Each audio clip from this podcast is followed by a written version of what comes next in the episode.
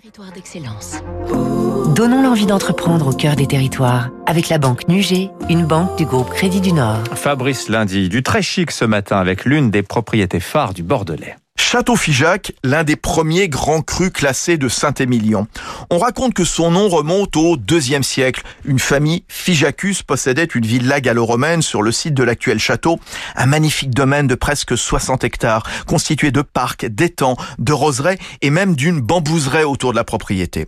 En tout cas, ce qui est sûr, c'est que l'histoire de ce prestigieux domaine viticole a toujours été liée à des dynasties familiales. Lescourt, Cazes et depuis 1892, Manoncourt à qui l'on doit sa réputation mondiale.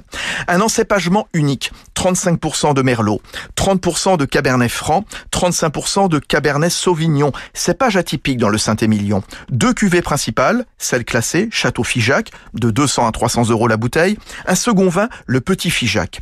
Une affaire familiale, mais aussi une affaire d'ingénieurs agronomes pour perpétuer une démarche scientifique. Frédéric Fay, son directeur général. Euh, nous sommes très ouverts aux nouvelles découvertes et à la, à la, à la technologie, mais d'abord, on aime bien le mettre en pratique à petite échelle avant d'aller plus loin.